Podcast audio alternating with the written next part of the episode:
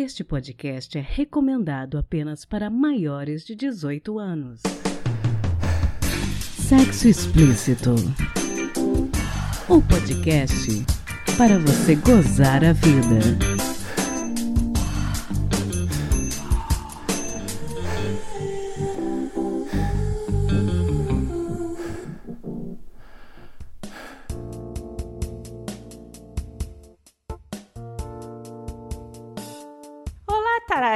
Taradinhas, tudo bem com vocês? No dia 31 de março deste ano foi aprovada a Lei 14.132, que acrescenta artigo ao Código Penal criando o crime de perseguição. Hoje eu vou conversar com a advogada sergipana Vanesca Matos e ela vai explicar um pouquinho para a gente a respeito dessa nova legislação. Bem-vinda, Vanesca! Obrigada, Priscila. Vamos falar um pouquinho sobre esse crime tão importante, que é o crime de perseguição. Bom, fala um pouquinho a respeito do seu trabalho, Vanesca. O que que você faz? Bom, Priscila, boa tarde. Eu me chamo, como você já me apresentou, Vanesca Matos. Sou advogada especialista em Direito da Mulher, pós-graduanda em Advocacia Feminista e Direito da Mulher. Faço parte também da Comissão da Defesa dos Direitos das Mulheres, aqui da OAB Sergipe, e também membro da Mulher Criminalista da Anacris Sergipe. Gosto muito do trabalho voltado às mulheres. Bom, a partir dessa mudança no Código Penal, como ficou definido o crime de perseguição ou stalking? O crime de perseguição, ele consiste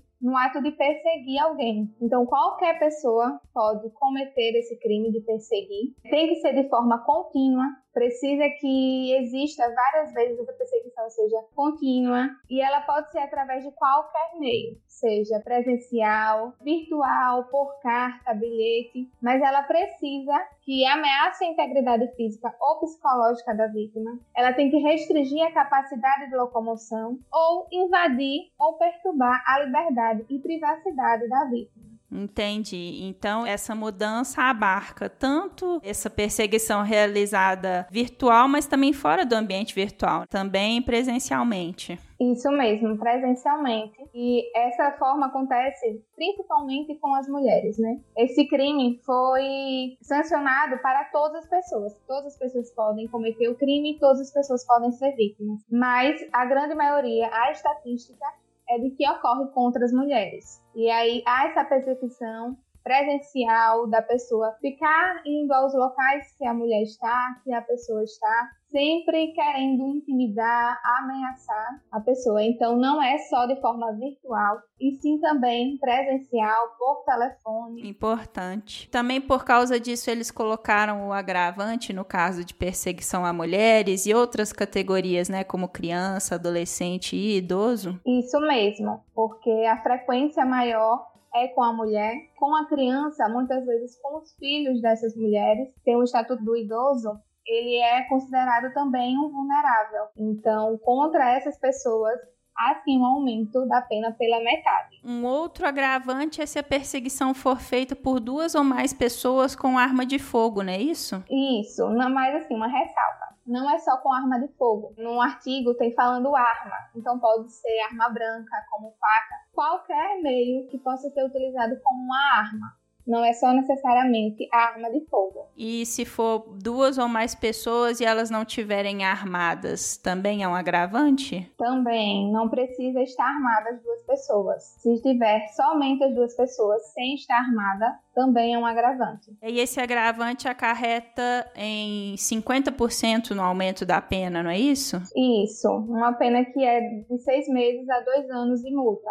Então, se ocorrer contra criança, idoso, mulher, e se for mediante concurso de duas pessoas ou com arma de fogo, essa pena pode ser aumentada pela metade, 50%. Entendi. E qual é, na sua opinião, a importância de uma legislação dessas? Tipo, o Código Penal passar a prever o crime de perseguição pode levar a mais prisões, a diminuição da impunidade? Eu acredito que é um meio de frear essas pessoas que gostam de perseguir, porque antes dessa dessa legislação, dessa tipificação no Código Penal, era um crime de contravenção penal, que a pena era só de 15 dias a dois meses. Então, não tinha nada com essa pessoa e fazia com que ela não tivesse medo algum. E aí, aumentando essa pena, acredito que irá ter um freio nessas pessoas para que elas parem e tenham mais receios, né, mais medo do que possa acontecer. Então, antes desse crime estar previsto no Código Penal, era difícil obter justiça, né?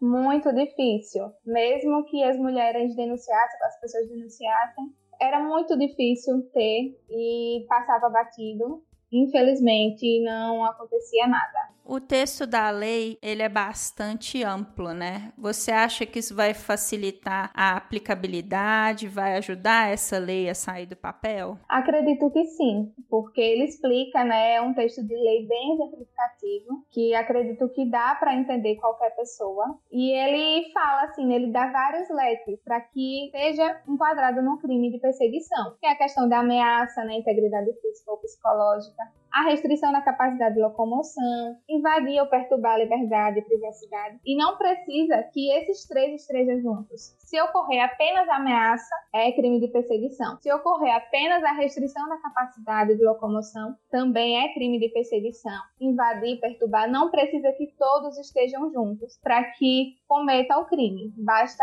ter uma dessas qualificadoras. Interessante. Bom, eu estava estudando, né, para fazer esse episódio e eu descobri que, segundo a imprensa, um dos primeiros casos no qual essa lei foi aplicada foi no dia 7 de abril contra uma mulher em Brasília. Não sei se você viu esse caso, que ela ficava 14 anos atormentando os vizinhos do condomínio onde ela morava, xingando, arremessando objetos na piscina do casal, e ela chegou a ser presa indiciada por injúria preconceituosa e na lei que tipifica o crime de perseguição. Esse caso chamou minha atenção porque ela era muito agressiva com os vizinhos por 14 anos e nada aconteceu com ela nesse período. A criação dessa lei possibilitou a abertura de processo contra ela? Com certeza, porque antes, né, como eu já tinha dito, era só um crime de perturbação, que só era 15 dias a dois meses, então nada era feito. E acredito que com o crime de perseguição, ela vai repensar, podendo ficar presa, é, responder. Então, acredito sim que é uma forma de frear ela, porque, assim, como você falou, ela também foi enquadrada em um outro crime. E o crime de perseguição, se você cometer o crime de perseguição e o fim for outro, também irá ter o concurso material né, das penas. Não vai ser só o crime de perseguição, também será junto com outro crime. No caso de mulheres que o homem, por exemplo, ele chega a agredir, vai ser crime de perseguição com lesão corporal. Então, o interessante também do crime de perseguição é isso, que não é só o crime de perseguição, e sim pode ser utilizado o concurso material das penas, e a pena fica maior. Então, por exemplo, se um crime de perseguição resultar num sequestro ou num estupro, só vai se agravando.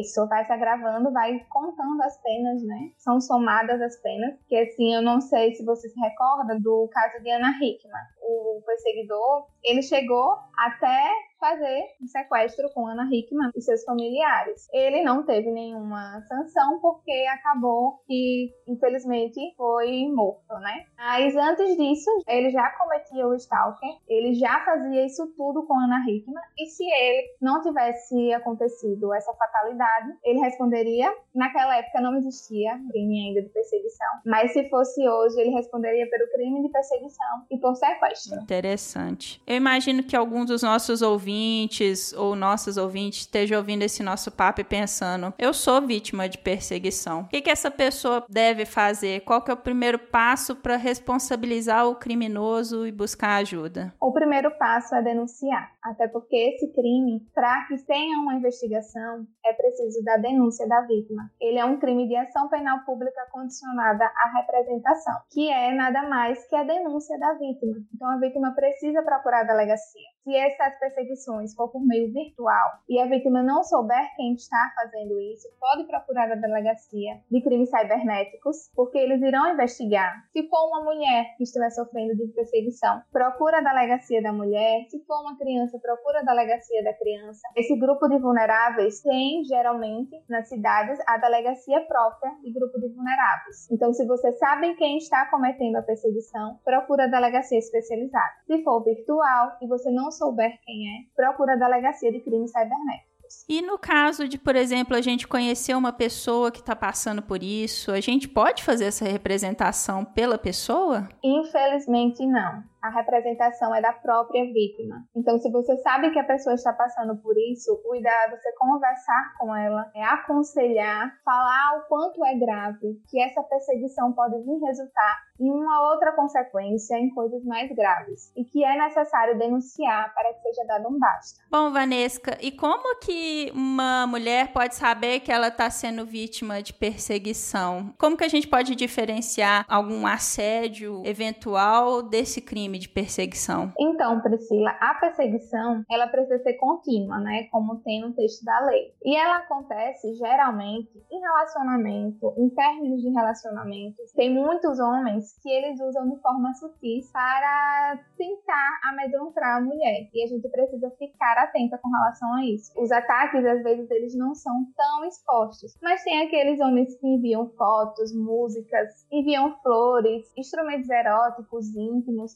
tentando demonstrar um afeto, mas que chega um momento que eles insistem tanto que a mulher vai começando a ficar constrangida com aquilo. Então, isso é uma forma de perturbar, de invadir a sua privacidade de uma forma sutil. Você fica enviando várias mensagens, várias músicas falando gostaria de ficar com você, de estar com você, Imagine se a gente estivesse juntos. Então a mulher em um determinado momento ela acha aquilo fofo, mas não é. Então a gente precisa ficar atentas para eventuais perseguições e a chegar ao ponto, né, a pontos mais extremos. Eu inclusive vi no Facebook pesquisando, né, para esse episódio o caso de uma moça que me impressionou bastante, porque ela chegou a mudar de país e mesmo assim o perseguidor dela estava inclusive mudando o endereço das contas dela para as contas serem mandadas para ele e ele estava fazendo o pagamento de contas pessoais dela. E aí ela estava assim, fez um desabafo online. Isso foi antes da aprovação dessa legislação e eu fiquei pensando, gente, né, como que funciona a mente de uma pessoa assim, né? É, isso mesmo, porque aí ele estava tentando demonstrar o amor por ela, pagando as contas, mas ela não estava gostando daquilo. Aquilo estava perturbando a paz dela. Então, quando chega nesse ponto, você precisa parar e observar que não é romântico, né? É realmente um crime de perseguição. E teve até um caso de uma moça em São Paulo que ela era radialista e aí todos os dias ela recebia a ligação desse rapaz pedindo música. Até então ela achou normal, mas depois ele começou a dedicar a ela e dizia que era fã dele e ela achando assim o máximo, né? Até que ele começou realmente a ligar sempre. Ela não quis mais atender e aí ele começou a ligar para outros números da rádio. Ela não quis atender, ele descobriu o número dela, descobriu o endereço. E assim, uma perseguição. Ela teve que sair da rádio, teve que se mudar da casa, mudou o número do telefone e ele, quando descobriu que ela mudou o número, conseguiu o número da mãe dela, dos filhos dela, da família inteira e ficava mandando mensagens. E ela não sabia mais o que fazer. Ela mudou de estado com a família inteira. Ele descobriu o número novo dela, sem saber totalmente o que fazer. Teve que ficar escondida. E ele disse que era só amor. Ele não queria fazer nada com ela, era amor. Mas isso não é amor, né? Nossa, não é mesmo. E eu fiquei pensando aqui também se a mídia não tem um papel nisso, porque talvez filmes, novelas mostrem esse tipo de coisa como sendo prova de algum sentimento, né? Como sendo algo que a mulher deveria desejar ou ser romântico, quando na verdade isso não é o que acontece. É verdade. Acredito que a mídia tem muito a ver com isso. Porque quem comete esse crime não é necessariamente psicopata, né? Eu vi até um psiquiatra falando sobre isso. Existem pessoas normais que gostam de fazer isso. E acredito que tem um a ver com essa relação de ver em filmes e novelas. Até tem uma série, né? You, Você, que relata muito bem sobre o crime de perseguição. E é assim, é assustador de ver, mas infelizmente muitas pessoas falaram que era muito romântico, que queriam um personagem personagem daquele na vida. Sendo que a mulher ela estava sofrendo de um crime. Essa série é da Netflix, né? Isso, da Netflix. E assim, relata muito bem mesmo. Ele começou como uma pessoa desconhecida dela, né? Ela entrou na livraria que ele trabalhava e ele achou ela bonita e começou a pesquisar a vida dela ele começou a descobrir tudo através das redes sociais. Infelizmente, a gente deixa rastros nas redes sociais e ele começou a ver o que, ele, o que ela gostava, os livros que ela gostava de ler, o que, é que ela fazia. e foi se aproximando dela aos poucos. E assim, ele sabia onde ela estava a todo momento. Tanto que tem uma cena na série que ela foi para um outro local, um, outro estado, acredito, e ele foi atrás dela e disse a ela que foi coincidência que eles estavam lá mas o perseguidor ele age dessa forma. Investiga a sua vida, ele descobre onde você mora, tudo através das redes sociais, e aí usa essa desculpa de te encontrar nos locais que você frequenta, dizendo que é coincidência, dizendo que gosta daquele lugar, sendo que ele investigou tudo antes. Claro que a gente não pode cair nesse raciocínio de querer culpabilizar a vítima, mas existe alguma coisa em termos de redes sociais que talvez a gente possa fazer para evitar deixar esses rastros, como você falou? Existe sim. É muito importante não botar na foto a localização que você está. É importante não tirar fotos demonstrando onde você mora. Às vezes a gente tira foto na frente da casa, do apartamento. O perseguidor ele vai ligando aqueles pontos, descobre onde você mora, descobre onde você frequenta. Então, assim, o que eu digo muito para as mulheres é isso: evitar postar coisas do dia a dia, coisas que você faz com frequência, evitar marcar a localização da onde você está. Se você quer postar uma foto, posta depois que você saiu daquele lugar, para que a pessoa não vá até você naquele momento. Não postar onde você trabalha, o local que você trabalha. E assim, outra coisa importante é desligar o localizador do celular. A gente acha que isso não tem nada a ver, mas existe programas hackers que conseguem rastrear você através do localizador. E muitas mulheres são localizadas dessa forma. Quando se conhece, a pessoa ainda fica mandando mensagem dizendo: Eu sei onde você está, você está com tal roupa. Inclusive, tem homens também que não conhecem a mulher que faz isso. A mulher não conhece o homem, no caso, mas o homem sabe quem é ela. E ela está em um determinado local e recebe a mensagem: Você está em determinado local com uma roupa amarela e a mulher fica amedrontada com isso. São danos terríveis. Eu imagino que é uma sensação de vulnerabilidade muito grande por parte da vítima, né? Isso mesmo. Elas chegam a ter assim, transtorno de ansiedade, depressão, síndrome do pânico, cria aquele medo mesmo de sair porque ela não sabe se ela está sendo vigiada. Existem pessoas também que fazem a perseguição de forma calada. Você sai do seu trabalho tem uma pessoa lá te vigiando, a pessoa está lá te olhando, ela não fala nada, mas ela está. No outro dia, você está saindo da sua casa, a pessoa está lá olhando. Então, o fato de estar só observando também é crime de perseguição. Não precisa necessariamente fazer ameaças, porque aquilo ali, o fato dele estar olhando você nos lugares que você vai, configura também, né, a perseguição, a perturbação, o sossego e você fica limitada na sua locomoção porque você tem medo de ir para os lugares. Ah, interessante você falar disso, porque então você não necessita necessariamente de ser abordada pelo perseguidor, né? Ele pode ser um perseguidor silencioso, mas mesmo assim ele se enquadra. Isso mesmo. Às vezes a pessoa não te conhece, né? Eu tô falando assim, não te conhece. A mulher não conhece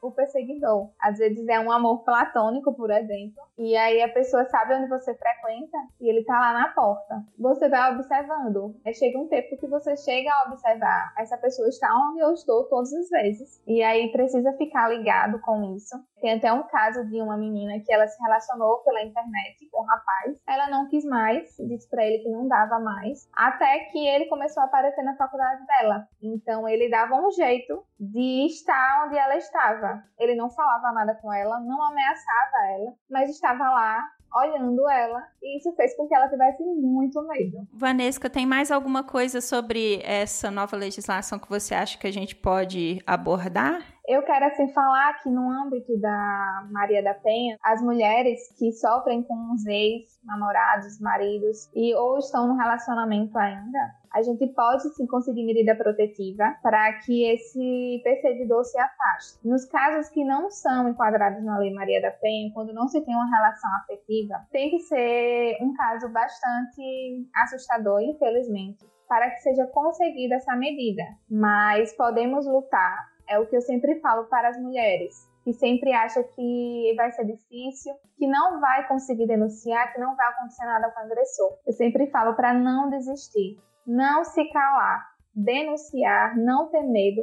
Eu sei que dá medo, mas não podemos ficar limitadas, ficar sem saber o que fazer e deixando para lá. vamos denunciar, não vamos nos calar, na verdade. Com certeza. Bacana demais. Acho que foi uma entrevista muito rica, assim, né? A gente não tem muita noção do que, que é uma perseguição, porque parece que é uma coisa que, infelizmente, as mulheres passam com tanta frequência que a gente, infelizmente, acaba naturalizando algumas coisas. É verdade. E aí, no final do relacionamento, que é o que mais acontece, acredito, né? Que é, os grandes casos são quando se encerra um relacionamento, que a pessoa já teve contato com você e ela sabe exatamente dos seus passos. E aí a vítima precisa muitas vezes deixar o seu emprego, deixar a sua vida para poder se livrar. Com essa lei sancionada, acredito que pode melhorar e que a vítima vai ter um amparo legal, um amparo melhor para ela. Bom, Vanesca, foi bacana demais conversar com você. Muito interessante esse papo para as pessoas conhecerem mais a respeito dessa legislação que é nova, né? Acabou de ser criada. Deixa os seus contatos para quem quiser falar contigo, quiser te procurar para trocar uma ideia. Então, Priscila, eu estou no Instagram fazendo conteúdo direcionado para as mulheres. As mulheres que tiverem interessadas,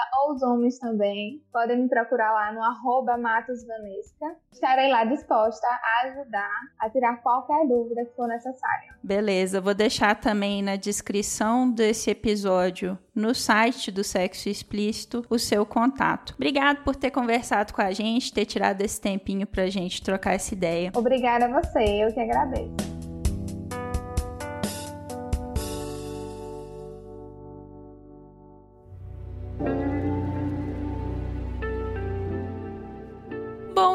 Da gente continuar esse bate-papo, continuar o episódio, eu gostaria de informar vocês que o podcast Sexo Explícito e a Universo dos Prazeres estão com uma parceria que vai te deixar vendo estrelas. Passa lá em www.universodosprazeres.com.br e confere tudo que tem de bom. Aí, quando você for fechar o seu pedido, digite Taradinhas no cupom de desconto e ganhe 10% de desconto na compra de qualquer produto. É isso mesmo, digite Taradinhas e ganhe 10% de desconto em vibradores, estimuladores clitorianos, velas para massagem e muito, muito mais que você precisa para gozar mais a vida. Aproveite esse desconto para todos os taradinhos. É o universo dos prazeres trazendo um universo de prazer para você.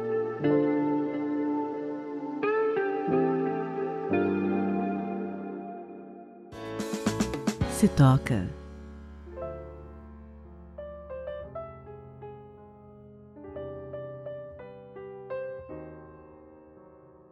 Bom, conforme vocês ouviram na nossa conversa com a Vanesca, nós temos uma dica de série da Netflix essa semana, que é a série You, baseada no livro homônimo da Caroline Kepnes, e que conta com duas temporadas. Eu vou ser sincera com vocês e dizer que eu não vi essa série porque eu, há muitos anos, tive um perseguidor na minha adolescência e até hoje eu evito esse tipo de conteúdo, porque esse assunto mexe um um pouco comigo. A Lola Aronovich, do blog Escreva Lola Escreva, tem um texto chamado Toda Mulher tem uma história de horror para contar, no qual ela fala como infelizmente é comum a perseguição a mulheres, podendo essa perseguição resultar em violência física ou não. E eu também já fui uma menina, adolescente, mulher que passou por isso. Apesar de já termos essa dica de série, hoje eu queria deixar uma outra sugestão para vocês, uma sugestão centrada nas mulheres, não nos agressores. Infelizmente, isso é raro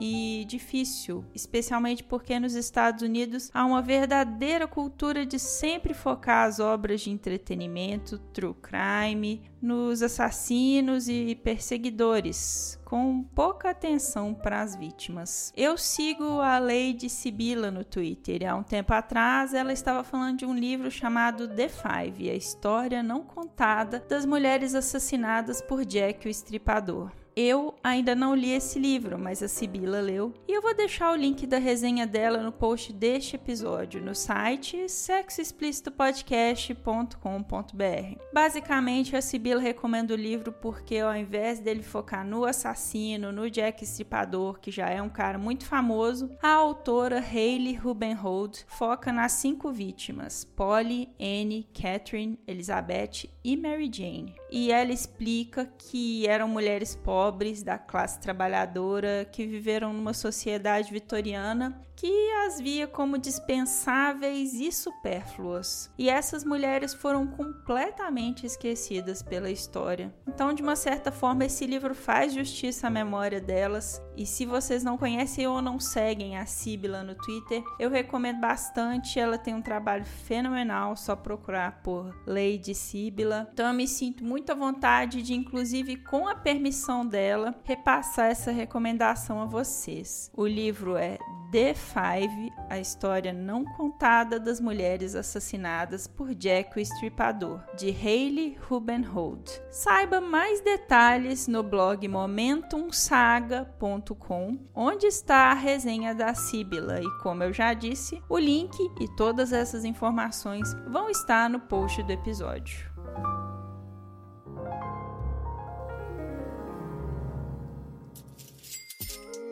Você sabia que você pode contribuir com podcast Sexo Explícito? Não? Então eu vou te explicar. Temos duas formas de contribuição, pelo PicPay e pelo Apoia-se. Contribuindo com 10 reais, você tem direito a participar de nosso grupo exclusivo no Telegram, além de concorrer a sorteio de brinquedos eróticos a cada três meses e assistir com exclusividade e ao vivo a entrevistas sobre educação sexual, saúde e sexualidade. Então, o que, que você está esperando? Vai lá em picpay.me barra sexo explícito ou em apoia.se barra sexo explícito podcast. Espero você!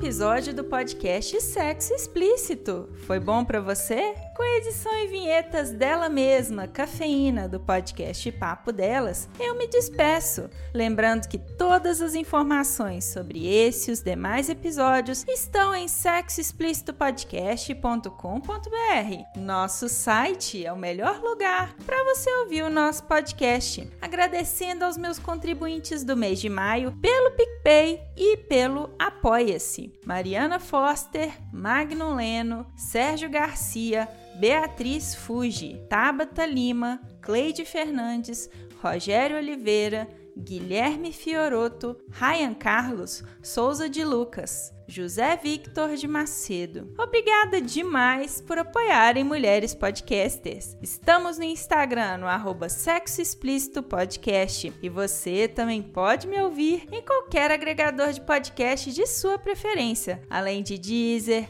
iTunes, Google Podcast e também no YouTube. E aí, o que você está esperando? Bora gozar a vida? Beijo!